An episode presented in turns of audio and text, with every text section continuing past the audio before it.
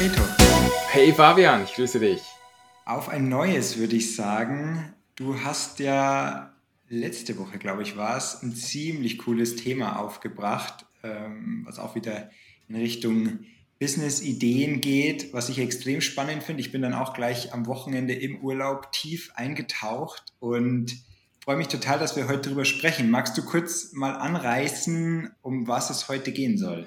Absolut. Content Curation. Und nicht nur Content Curation, sondern insbesondere auch, ja, wohin entwickelt sich das? Ja, also Content Curation, Influencers, Artificial Intelligence, das ist für mich so ein Riesenspektrum, wo unglaublich viel passiert im Moment. Und äh, wenn man sich da ein bisschen reinkniet in die Materie, äh, da sieht man, wohin die Reise geht. Und ich finde es mega spannend und ich freue mich darauf, dass wir da, dass wir das ein bisschen auseinandernehmen können heute zusammen. Ich, ich meine, ich selbst, ich komme ja aus dem Bereich Social Media Marketing. Ich habe vor zehn Jahren das, das Buch dazu geschrieben und äh, seitdem habe ich mich immer damit beschäftigt. Und jetzt habe ich das Gefühl, sind wir so an einem Punkt, wo, wo sehr viel sehr schnell passiert. Nicht zuletzt jetzt auch durch die ganze Corona-Geschichte. Und ja, da wollen wir jetzt ein bisschen einsteigen. Ja, und für alle die, die jetzt noch nie was von Curation gehört haben, also im Wesentlichen geht es darum, dass man, man kann ja entweder selbst Inhalte erstellen, ja, und die veröffentlichen. Instagram mache ich meine tollen Fotos und äh, Twitter meine, meine wichtigen Comments und dann kann ich einen Blog schreiben. Und das Pendant dazu ist eben, dass ich etwas kuratiere, ja, dass ich mir anschaue, was schreiben andere und so weiter und fasse das zusammen und publiziere das. Ja. Mhm. Und das ist natürlich super, super spannend, weil wie wir heute auch feststellen werden, und ich bin da auch tief, habe mir da ein paar Modelle angeschaut, das ist wirklich extrem spannend, gerade jetzt, weil einfach so viel Content und so viel Inhalte im Netz sind, dass man teilweise vor lauter Inhalte gar nicht mehr weiß, was relevant ist. Und da können natürlich so ähm, kuratierte Geschichten einen extremen Mehrwert liefern und gleichzeitig sind sie ein super schlankes, schnell umzusetzendes Geschäftsmodell, ja, ohne viel, wo ich nicht viel Know-how dazu brauche. Genau, genau. Und ich glaube, also das ist das eine und das andere ist, wir alle sind immer wie stärker unter Druck, mit diesen verschiedensten Medien, die auf uns äh, einprasseln, umzugehen. Wir wollen nichts verpassen, wir wollen wissen, was läuft, was ist aktuell wichtig für mich in meiner Position. Und es wird einfach immer wie schwieriger, hier den Überblick zu behalten, ohne dass man den ganzen Tag sozusagen nur nach dem Informationen konsumieren ist. Und hier sind eben, natürlich, wir brauchen Kreatoren, die gute, hochwertige Inhalte erstellen, aber dann brauchen wir auch die Kuratoren, die eben diese Inhalte finden und diese distribuieren können. Und ich glaube, da ist wirklich, wie du sagst, also das ist so ein, ein sehr, ein sehr interessanter Hub, der sich hier entwickelt, wo man eben neue Geschäftsmodelle auch aufbauen kann. Und in unserem Podcast geht es ja primär um digitale Geschäftsmodelle und da haben wir uns natürlich auch Gedanken gemacht. Ja, also wir können ja mal ein bisschen über uns sprechen. Wie würden wir jetzt sowas angehen? Also wenn ich dir jetzt sage, hey Fabian, äh, lass uns doch ein Newsletter machen, wie würdest du das jetzt machen im Thema, so zum Thema Curation, ja? Genau. Starten bietet sich immer an, Gibt es irgendeinen Bereich, der mich speziell interessiert? Ja, also irgendwas, wo ich eh sehr viel Inhalte lese, wo ich Podcasts höre und so weiter. Und dann, wenn mich das interessiert, dann kann ich mir überlegen, okay, macht, interessiert das auch noch andere und macht es da Sinn, vielleicht unter diesen 1000 Podcasts, unter den 1000 äh, Blogs, die es hier gibt, vielleicht die besten zu filtern und die einmal pro Woche irgendwie zu scheren mit einer kurzen Zusammenfassung. Das, das Spannende daran ist einfach, ich würde es ja sowieso lesen, ja, und indem, dass ich aber die Sachen filtere, die nicht so spannenden Sachen weglasse, eine Kurzzusammenfassung gebe über die relevanten Sachen, ist es wieder ein Mehrwert für andere und ja, und dann einfach mal starten, ja, mhm. und dann kann man einfach mal schauen. Und was ich total spannend finde, was man hier immer mehr und mehr sieht, das sind, sind so, so diese Was habe ich gelernt Geschichten. Ja? Also ich habe ich hab da ein paar spannende Leute auf Twitter, die machen nichts anderes als wie, okay, was habe ich gelernt von dem und dem Podcast. Ja? Und dann machen die einen, einen Tweetstorm. Ja? Und ich finde es extrem spannend, weil ich den Podcast dann nicht zwingend hören muss, sondern wirklich die Takeaways mitnehmen kann, die schon zusammengefasst sind und gleichzeitig steigen diese Leute, die, die mir diese Zusammenfassungen geben, steigen auch in meiner, in meinem Ansehen sozusagen und, und ich, ich konsumiere gern, was die, was, was die mir bieten. Und wiederum für die, die es, die es erstellen, die haben den riesen Vorteil, man lernt nochmal viel, viel besser den, den Content, den man konsumiert. Ne? Also wir, wir haben ja, glaube ich, letztes Mal auch darüber gesprochen, okay, Downside Protection, ja, was, also dass man immer, egal wenn alles schief geht bei einem neuen Geschäft, dass man zumindest irgendwas Positives davon hat. Und bei so einer Geschichte, so einer Kurationsgeschichte, habe ich zumindest sehr viel gelernt im Sinne von die Inhalte, die ich zusammengefasst habe und so weiter, habe ich verinnerlicht, ja, selbst ja. wenn es dann keiner liest, ja. Das, das finde ich absolut, das finde ich, das finde ich so wichtig. Mein Ansatz bei dem Ganzen ist immer, wenn ich Inhalte konsumiere, überlege ich mir, okay, wie kann ich die später in irgendeiner Form wieder nutzen, wie kann ich die weitergeben. Das heißt, dass ich in meinen Infoprodukten irgendwelche Linklisten habe zu den besten Tools oder dass ich mir äh, Notizen mache, was sind die Best Practices, wie man jetzt auf gewissen Social Media Plattformen kommuniziert und das sind so die Tipps und Tricks dort. Und das ist eigentlich aus meiner Sicht das Ziel, ja, dass man eben nicht nur konsumiert, sondern dass man gleichzeitig auch versucht, diese Lessons learned, die du genannt hast, abzuleiten einerseits und zu schauen, wie kann, wie kann mit dem, was ich eh schon mache, wie kann ich das auch anderen zur Verfügung stellen, damit die was davon haben. Dass ich eigentlich nirgendwo entlang dieser Prozesskette irgendwie verpuffte Energie habe. Das ist so aus meiner Sicht der, der Ansatz hier. Und wenn du dich fürs Thema interessierst, wie jetzt bei uns, digitale Geschäftsmodelle, ja, ich meine, ich glaube, die Leute müssten uns eher bremsen, dass wir aufhören, über diese Themen zu sprechen, weil wir so begeistert sind. Und, und hier ist ja auch so wichtig, dass wenn man sich dann so eine, eine Schnittstelle raussucht, wo man Inhalte kuratieren will, dass man dort eben auch die Passion hat. Dass man wirklich Absolut. dort reingeht. Ich mein, das hilft, ja. Ich würde sagen, man kann wahrscheinlich überall was zusammensuchen und zusammenfassen, wenn man sagt, okay, die Nische ist extrem spannend, die Leute sind sehr äh, emotional und, und, und interessiert, dann kann man sich da reinarbeiten, aber es hilft halt extrem, wenn man so ein Grundinteresse mitbringt. Ja? Und das Spannende ist, wenn, wenn, wenn ich das Grundinteresse habe, dann, dann habe ich einfach meine Liste von, von Quellen sozusagen, die ich immer scanne und dann die relevanten Sachen schaue ich mir tiefer an und ich mache eine kurze Zusammenfassung. Und ich finde das total spannend, wie das auch die, die Medienlandschaft und den Medienkonsum verändert. Ja? Mhm. Also hier, hier wirken ja super viele Trends zusammen, weshalb ich auch sage, diese, diese Kurationsgeschichte ist so spannend, weil zum einen, zumindest in, in meinem Umfeld, geht es eigentlich darum, okay, wie kann ich es schaffen, dass ich weniger Zeit auf Social Media verbringe? Wie kann ich mich mehr fokussieren? Ähm, wie kann ich weniger benachrichtigen am Handy? Man will irgendwie diese Distractions runterfahren und so mhm. weiter, ja. Und man will, ich meine, die, die Bücher, die gerade irgendwie gelesen werden, Deep Work und Make Time und so weiter, diese ganzen super Produktivitätsbücher und gleichzeitig wollen ja die Leute so ein bisschen diese Social Noise runterfahren und gleichzeitig will man aber auch nichts verpassen. Ja? Mhm. Und in manchen, in manchen, gerade in unserem Bereich, digital und so weiter, kann man sich gar nicht leisten, dass man irgendwelche großen Trends verpasst.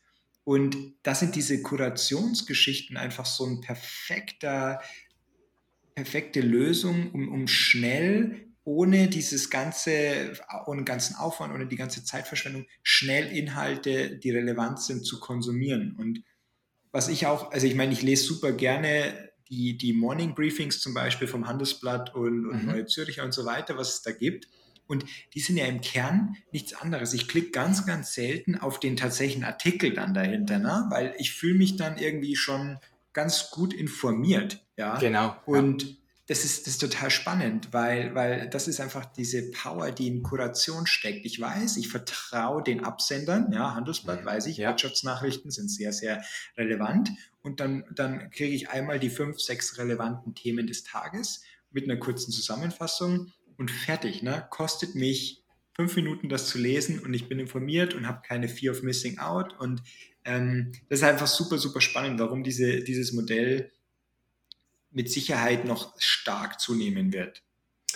Genau. Und ich, mir geht das genau gleich. Bei mir ist es halt die New York Times und die Washington Post und Politico und so, aber ich mache das genauso. Ich, ich gehe nicht, oder ich lese es nicht mal mehr, sondern ich habe so eine, eine Browser-Extension, die heißt Read Aloud. Und die liest das für mich. Ja? Das heißt, äh, morgens, ich habe meine E-Mails, ich öffne die in einem neuen Browserfenster und dann lasse ich einfach die Browser-Extension durchlaufen, während ich was anderes nebenbei mache. Und so habe ich das Gefühl, so, so weiß ich eben, was hier politisch und so weiter abgeht auf der einen Seite. Und das Gleiche mache ich auch mit den Newslettern zum digitalen Thema.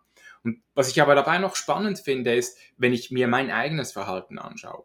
Einerseits habe ich diese bekannten Brands, eben bekannte große Unternehmen und dann habe ich wirklich diese extrem nischigen Dinge, jetzt beispielsweise im Bereich Online-Marketing. Und auch dort gibt es eine Unterscheidung. Entweder du hast ein, Brand, wo du nicht unbedingt weißt, welche Person steckt jetzt dahinter, oder du hast eine Person, wo du wegen der Person das Ganze liest oder dir anschaust, weil du die magst oder einfach die Art magst oder die Themen magst, die sie behandelt. Und das sind für mich so die, die Dinge, die man sich hier überlegen muss. Ja, baue ich ein Personal Brand auf als Kurator oder baue ich eben ein Markenbrand auf, der, der dann halt auch äh, vermutlich ja, weiter wachsen kann. Wobei auf der anderen Seite, du kennst ja Joe Rogan, äh, das ist so ein Personal Brand und der hat ja jetzt einen riesen Deal gemacht letztlich. Mit Spotify, ne? Genau, ich glaube. Äh, Seit dem Monat, glaube ich, ist es auch komplett jetzt auf Spotify, meine ich, ne? Das weiß ich jetzt gar nicht, aber der hat hier wirklich den Deal seines Lebens gemacht mit seinem Personal Brand und der macht ja letztlich auch Curation oder der, der lädt Leute zu sich in die Show ein und dann sprechen die ein bisschen über was und, und das war es dann auch schon. Also der kuratiert die Personen, die, die Personalities. Ja, absolut. Ich bin, ich bin ein super Freund von wenn man, wenn man startet, glaube ich, würde ich tatsächlich mit der Personal Brand starten, weil, weil man dann noch mehr Nutzen vielleicht davon ziehen kann. Was meine ich damit? Also es heißt ja immer, okay, wenn du, wenn du dir irgendwie einen Namen machen willst und wenn du, wenn du ein Geschäft anziehen willst, dann stifte irgendwie Wert. Ja? Und wenn ich jetzt sage, okay, ich lese super viele Bücher über Produktivität und ich mache immer eine öffentliche Kurzzusammenfassung einmal pro Monat über ein Produktivitätsbuch zum Beispiel. Ja, dann, dann mache ich diese Zusammenfassung und, und ich share die dann, zum Beispiel auf Twitter und so weiter. Und ich dadurch liefere ich schon mal Mehrwert, ja. Also weil die Leute sehen, boah, zum einen krass, der beschäftigt sich mit so spannenden Sachen. Dann, okay, super spannend, ich muss das Buch nicht lesen und, und habe da schon die, die wichtigsten Learnings. Und das heißt, man steigt dann automatisch im Ansehen und man, man schafft diesen Mehrwert und, und ohne dass man, dass man groß viel, viel anders macht in seinem Leben ne? und lernt noch besser. Und das kann man dann einfach so Schritt für Schritt ausbauen. Ich habe, ich kann da, ich kann da, wir können da in die Show Notes mal ein paar Links von, von äh, Twitter-Profilen packen, die auch in den letzten Monaten extrem, ich sag mal, ja, nicht durch die Decke gegangen sind, aber ich sag mal von irgendwie 100 Followern auf 10.000 Followern, was schon echt eine Menge ist. Mhm. Einfach nur indem, dass sie Dinge zusammengefasst haben und, und Learnings geshared haben. Ja. Und äh, das ist einfach total spannend, weil die natürlich aus sowas, ich meine, 10.000 Follower sind 10.000 Follower. Wenn, wenn ich das schaffe, wenn ich jetzt äh, einen Post mache und sage, hey, wollt ihr einmal in der Woche oder einmal im Monat meine neuesten Zusammenfassungen per E-Mail bekommen, dann habe ich bestimmt auch relativ schnell ein paar tausend äh, Newsletter-Subscriber. Und dass man Newsletter-Subscriber monetarisieren kann, ist ja klar. Ne? Und selbst wenn, und deshalb mit der Personal Brand, um das abzuschließen, selbst wenn irgendwie jetzt da nicht Tausende von Followern ein extremes Business draus entsteht, habe ich zumindest mir einen Namen gemacht und mit Sicherheit haben mich relevante Leute gesehen. Mhm, und wenn genau. ich, wenn mich andere Leute in einem anderen Zusammenhang mal suchen und dann sehen die, wow, der hat schon extrem viel auch online gemacht und hat, hat wirklich spannende Themen, mit denen er sich auch beschäftigt, ja. Das ist halt alles, ist Reputation, ja. Und, und das ist, das ist einfach sehr, sehr spannend. Und da gibt es ein super Buch von, von Austin Kleon, meine ich, heißt er, äh, wo es darum geht, ab, arbeite in der Öffentlichkeit, ja, und, und zeig, woran du arbeitest und, und teile deine Ergebnisse, egal ob sie perfekt oder nicht perfekt sind. Ich meine, dieser Podcast ist das beste Beispiel. Wir teilen unsere Gedanken, das ist nicht professionell produziert, das ist nicht irgendwie geskriptet und, und überhaupt nicht groß ich sage mal, drüber nachgedacht, ja. Wir wollen aber teilen und, und wir wollen einfach Mehrwert stiften, vielleicht den einen oder anderen auf eine gute Idee bringen und, und that's it. Und mhm. das macht es einfach spannend. Und was ich hier finde, ist äh, eben Personal Brand versus Markenbrand. Markenbrand, ich weiß nicht, ob das ein Ausdruck ist, aber einfach ein Personal Brand hat halt einen Vorteil, Menschen wollen von Menschen was haben. Das heißt, die Personality ist einfach viel stärker im Vordergrund. Ich sehe das selbst, wenn ich Fotos auf Instagram poste. Ja, sobald es, dass mein, mein äh, Gesicht drauf ist, habe ich einfach um Faktor 10 mehr Likes. Und das ist, ich glaube, Leute suchen Authentizität in der heutigen Zeit. Je, je länger es, je mehr. Und, und deshalb, wie du gesagt hast, wenn man startet, würde ich einen Personal Brand in den Vordergrund stellen, weil da können sich wirklich sehr viele Opportunitäten dann draus ergeben. Selbst wenn ich jetzt zurückschaue, ja, also die Kontakte, die letztlich in meinem Business was bewegt haben, das hatte damit zu tun, dass ich mich irgendwo rausgetraut habe und was gesagt habe und dann sind Leute auf mich zugekommen und so ist dann diese Kommunikation entstanden. Und deshalb, ich würde mich da nicht versuchen, hinter was zu verstecken, sondern man, man kann wirklich, ja, man kann sagen, für was man steht man muss halt wissen, für was man steht. Das ist dann vielleicht eine andere Diskussion für einen anderen Zeitpunkt. Wie kann ich mich positionieren oder meine Nische finden? Weil wir müssen ja auch darauf achten, dass wir nicht, nicht den x-ten Podcast oder den x-ten Newsletter zum gleichen Thema machen, sondern irgendwo müssen wir für uns eine Nische besetzen, wo wir unseren eigenen Blue Ocean haben können. Nicht, wo schon 100 andere diese Nische für sich besetzt haben. Klar, klar. Ich meine, das ist eine gute, gute Überleitung. Vielleicht wollen wir mal über ein paar, ich sag mal, Curation-Geschäfte oder, oder Newsletter in dem Bereich sprechen. Was, was, was kann man da zum Beispiel kuratieren? Was sind so die, die erfolgreichsten, die du im Kopf hast? Du meinst jetzt Newsletter, die ich mir kuratierte Newsletter, die ich mir äh, abonniert habe. Ja, oder auch, auch, genau, oder auch Themengebiete, die jetzt mit diesem Curation-Modell einfach extrem gut unterwegs sind. Ne? Ein Beispiel zum Beispiel thebrowser.com. Ja, das ist halt äh, die, die einfach diese, diese Riesenanzahl an Artikel kuratieren und dann einfach fünf davon empfehlen. Mhm. Oder, oder was ich auch so spannend fand, das war, das war, ich glaube, Daily Good oder so. Das ist speziell für Frauen. Und die, die kuratieren im Endeffekt auch nur, okay, was ist gerade angesagt im Bereich Fashion, im Bereich Kosmetik und ich glaube, da haben sie noch zwei oder drei Bereiche. Das ist, die E-Mail hast du in 30 Sekunden gelesen. Du hast immer irgendwie spannende äh, ich sag mal, Inspirationen und, und, und spannende Links, ja, die, die, ja. Man, die man sich tiefer anschauen kann. Und ich glaube, die haben mittlerweile 200.000, 300.000 Abonnenten. Ja? ja. Einfach nur, indem dass sie da Links zusammensuchen für Frauen. Also mir persönlich gefallen die Newsletter am besten, die die fast so ein bisschen wie eine Zeitung aufgebaut sind. Ja, also du hast verschiedene Rubriken, wo, wo, du bereits weißt, ah, okay, hier habe ich dann wieder was Lustiges, hier ist irgendwie was tiefergehendes, hier ist vielleicht ein Interview oder ein Zitat oder so. Also wo ich schon so ein bisschen äh, weiß, was mich erwartet. Und ich persönlich habe es gerne, wenn der News-Anteil da ist, damit ich weiß, was läuft, aber auch so die, die tiefergehenden Sachen, grundlegende Konzepte zu einer bestimmten Industrie oder so, dass man, dass man so diese beiden Welten hat. Ja, also was das einfach zu konsumieren ist, aber auch was das ein bisschen tiefer geht und wo vielleicht ein bisschen mehr hängen bleibt dann. Und ich für mich habe gemerkt, dass, dass die visuelle Aufbereitung auch ein bisschen ein, ja, einen Einfluss hat, selbst wenn ich mir das oftmals anhöre.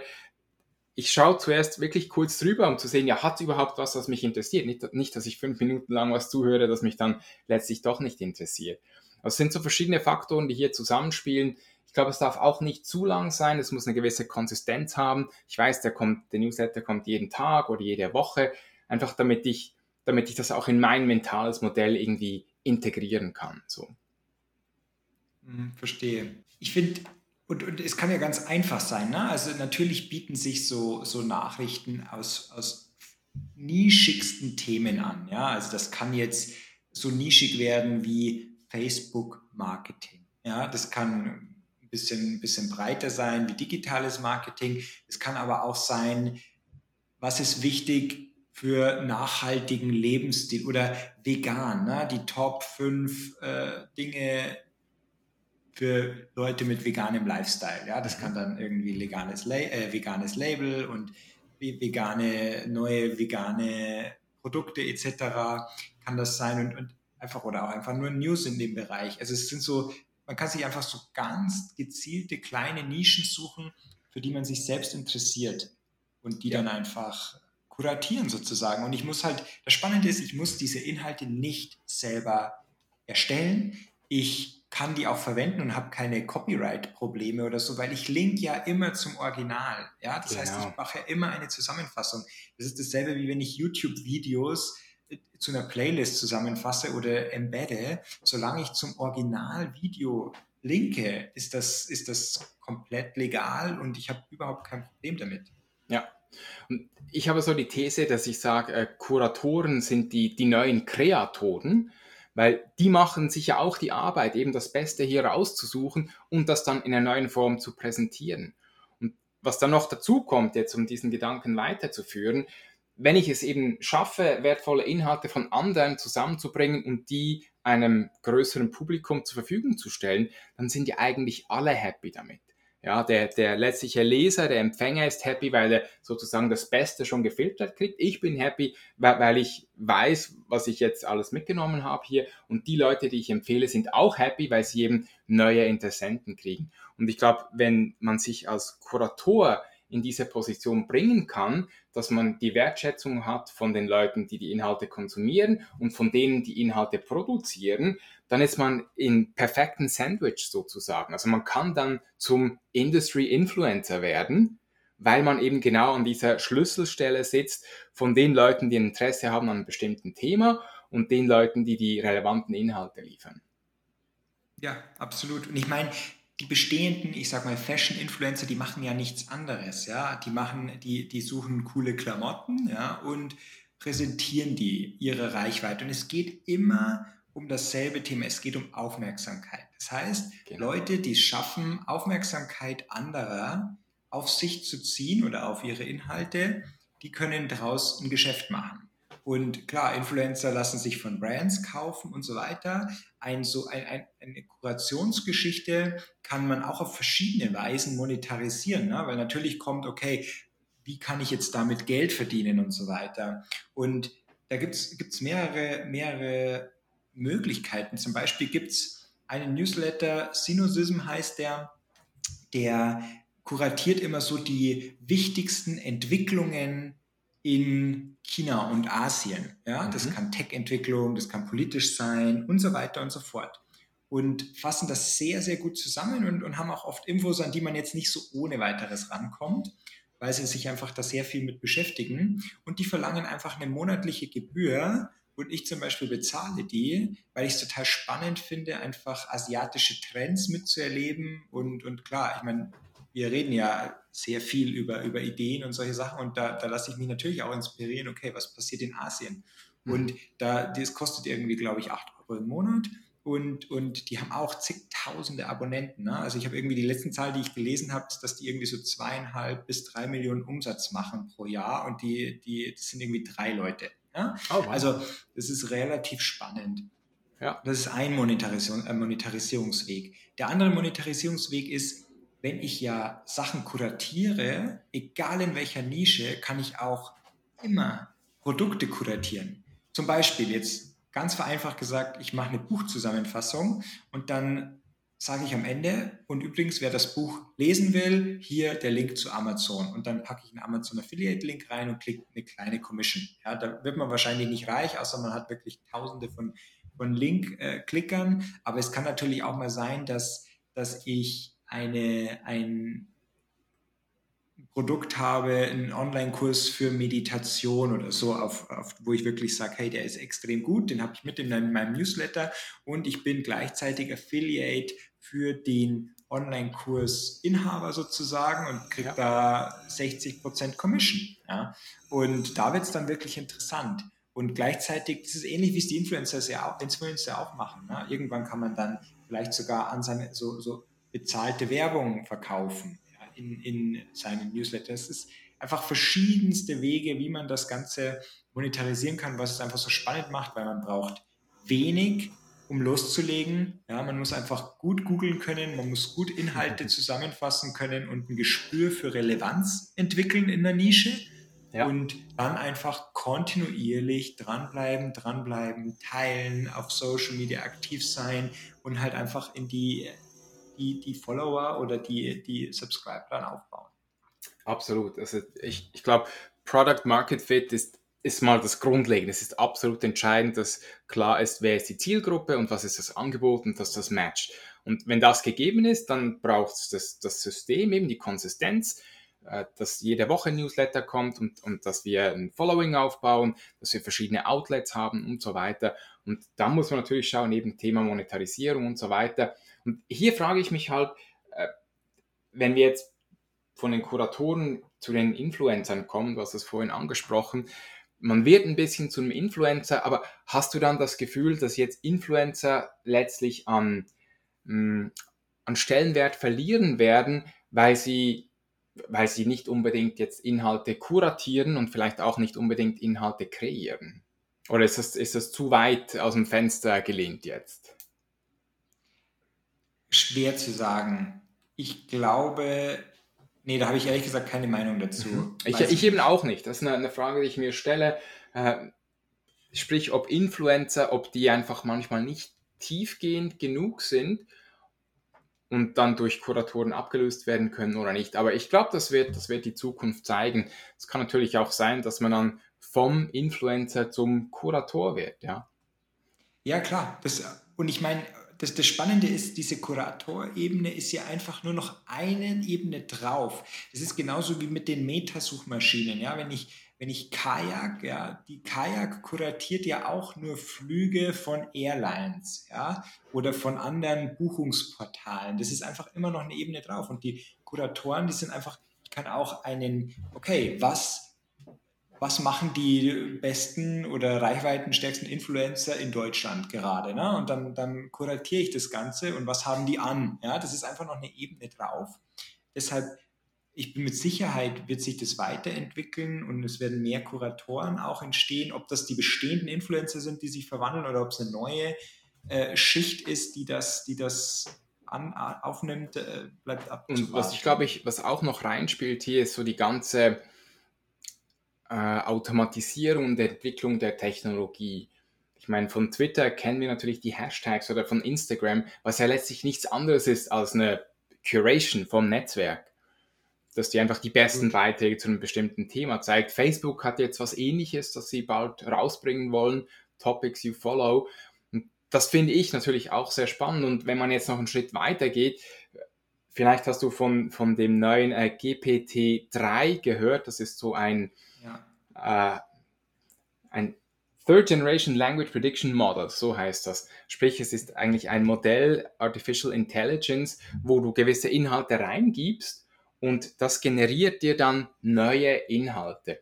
Und was ich so spannend finde, das ist jetzt noch zur Zeit, ist es noch nicht öffentlich. Es gibt Leute, die können es in der Beta-Version bereits nutzen. Und wenn man sich so ein bisschen anschaut, was die ersten Kommentare sind, was auch die Outputs sind von diesem System, ja, also da werde ich einerseits werde ich richtig excited und andererseits habe ich auch äh, echt Angst davor, wenn ich mir vorstelle, dass man solche Artificial Intelligence nutzen kann, um wirklich Inhalte zu generieren, die wie, ja, wie, wie von Hand geschrieben klingen, von, von einem normalen äh, Schreiberling und die einfach vollautomatisch zu einem bestimmten Thema laufen und, und rauslassen kann.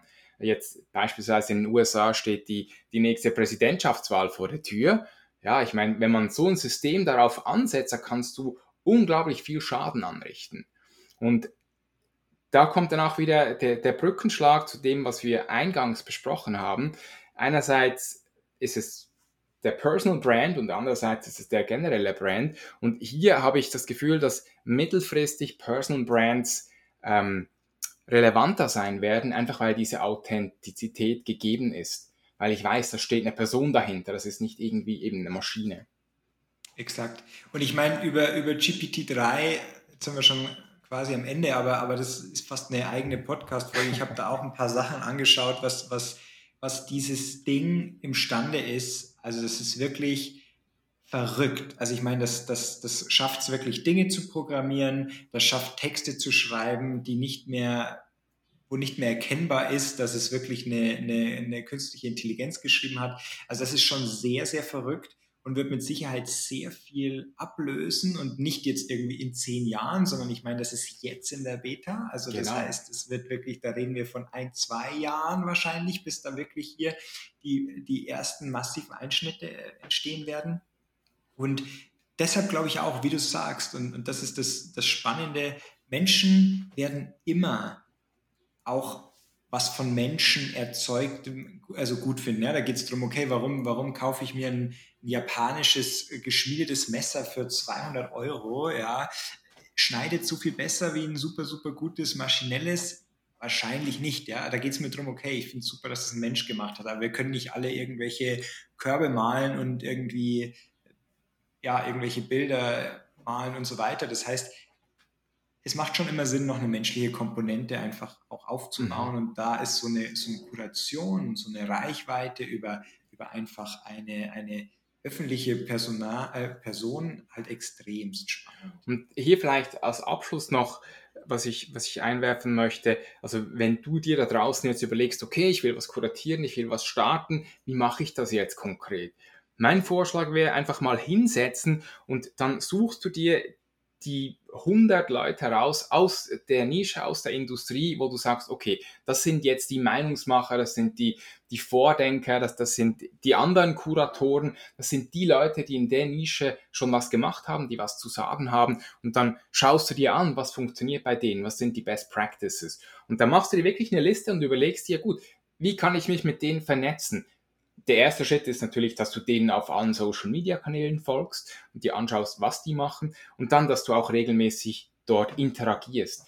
Weil wenn wir, wenn jemand was rausstellt ins Netz, insbesondere ein Personal Brand, dann wollen die Leute in der Regel ja auch ein Feedback. Die wollen ja auch eine Interaktion. Die wollen ja auch wissen, ja, bringt das was, was ich hier mache? Und wenn du es da eben schaffst, dich dort in diesen Prozess einzuklinken, auch Mehrwert zu schaffen, dann sind wir wieder da, wo wir vorhin waren, nämlich du wirst von diesen Leuten dann auch wahrgenommen und du entwickelst dich dann eben zu dieser Schnittstelle. Das heißt, das nächste Mal, wenn die vielleicht was Cooles launchen, kommen sie zu, zu dir und sagen, hey, das wäre doch was für dein Newsletter, nimm das doch bei dir auf. Und das würde ich dir einfach empfehlen, dass du, dass du dir wirklich anschaust, was funktioniert und dann auch strategisch an das herangehst und eben diesen Leuten folgst, mit denen interagierst, dass du dir eine halbe Stunde pro Tag Zeit dafür nimmst und, und das wirklich konsistent machst, weil nur die Konsistenz wird es letztlich schaffen, dass dein Ding erfolgreich werden kann. Wir wollen nicht ein, ein One-Day-Wonder erzeugen oder so, sondern wir, wir wollen wirklich was, das eben langfristig Bestand hat und wo wir auch langfristig ein Business draus machen können. Ich finde es großartig. Ich finde, wir, wir sollten auch mehr kuratieren. Wir sollten, wir sollten mit My Next Small Thing sollten wir auch im Newsletter kuratieren. Ich finde das großartig. Wir sollten es aufbauen, ausprobieren und dann können wir ja vielleicht irgendwann in Zukunft nochmal darüber sprechen, was sich da bei uns entwickelt. Ich finde es ich find's super, super spannend. So machen wir das. Dann würde ich sagen, lass uns doch in der nächsten Folge gleich mal darüber sprechen, wie das wir jetzt unseren eigenen Newsletter konkret aufbauen wie cool. dass wir diesen ja, Prozess strukturieren. Ja, da freue ich mich ja. drauf. Fabian, hat Spaß gemacht und wir hören uns nächste Woche. Wie immer, so machen wir es. Bis dann. Tschüss, tschüss. Ciao.